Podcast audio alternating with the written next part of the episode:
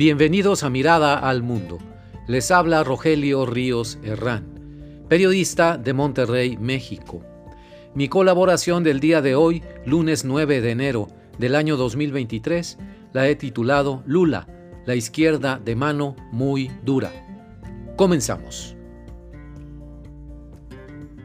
Entre el domingo 1 de enero del día de su inauguración como presidente de Brasil y el siguiente domingo 8 de este mismo mes de enero del flamante año 2023, el recién estrenado mandatario Lula da Silva pasó de un discurso de reconstrucción y conciliación, conceptos que utilizó en su speech, de la sociedad brasileña a invocar poderes de emergencia y denominar como fascistas, así les llamó fascistas, a quienes participaron en el asalto a los poderes federales en Brasilia, la capital federal brasileña.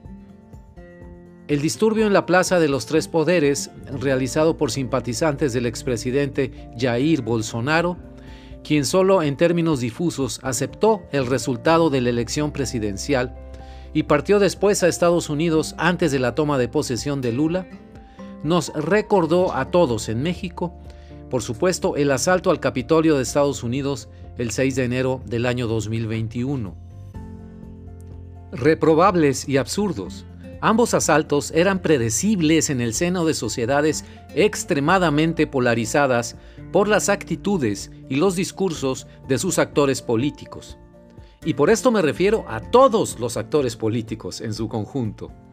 Lula y Bolsonaro, igual que Biden y Trump, conspiracionistas y negacionistas, demócratas y republicanos, izquierdistas y fascistas, o conservadores y liberales, según López Obrador en México, todos ellos juegan una peligrosa contienda política, en la cual la sociedad, los ciudadanos como usted y como yo, somos los rehenes, es decir, los peones en el tablero del ajedrez político.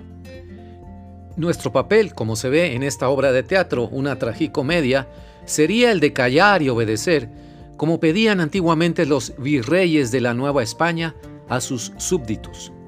El mismo aparato del Estado, las mismas Fuerzas Armadas y los mismos tribunales y magistrados sirven a uno y otro bando según se alternan en el poder en Brasil, Estados Unidos o México.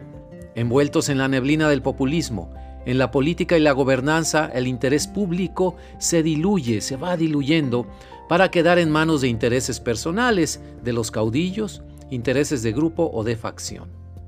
Así se explica que Lula da Silva adopte un feroz discurso político intimidante que contradice su propio discurso conciliatorio de una semana atrás, que la Suprema Corte brasileña suspenda por 90 días al gobernador de Brasilia y que invoque un estado de emergencia en la forma de la intervención federal en Brasilia, bajo la cual, adivinó usted muy bien, el presidente gobernará de facto y sin mediaciones ni contrapesos.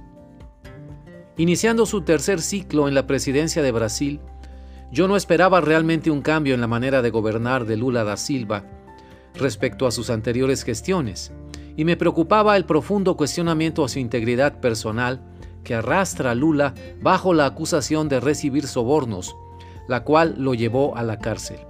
No solo eso, estimados amigos, sino su participación en la ya legendaria Operación Javalato, acusado de corrupción pasiva y lavado de dinero.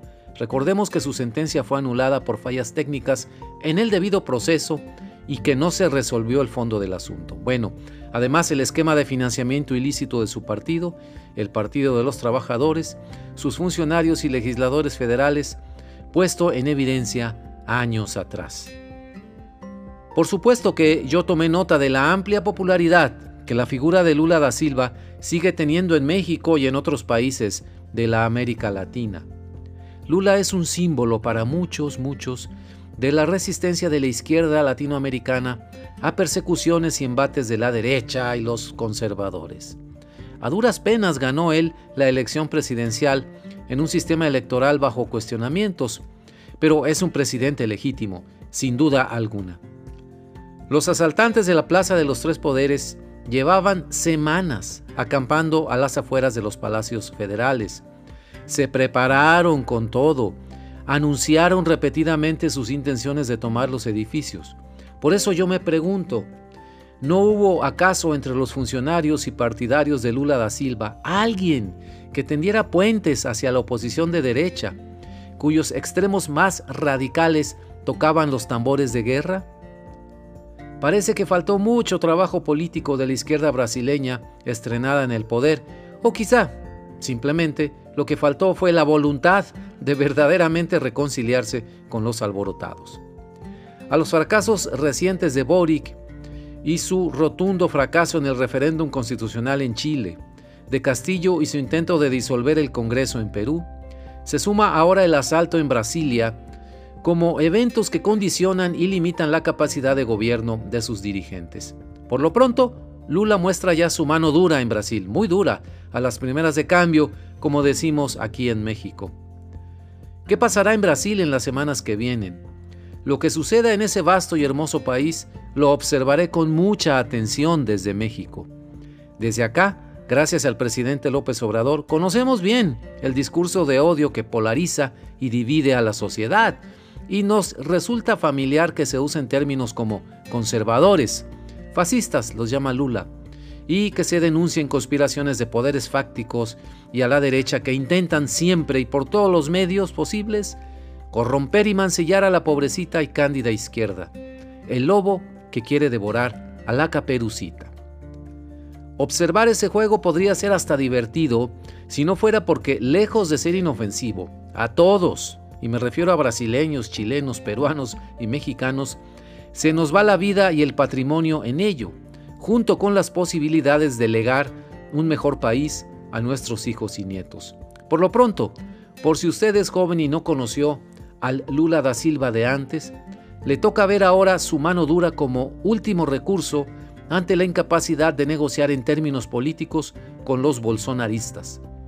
Vienen días difíciles, muy difíciles para los brasileños. Muchas gracias.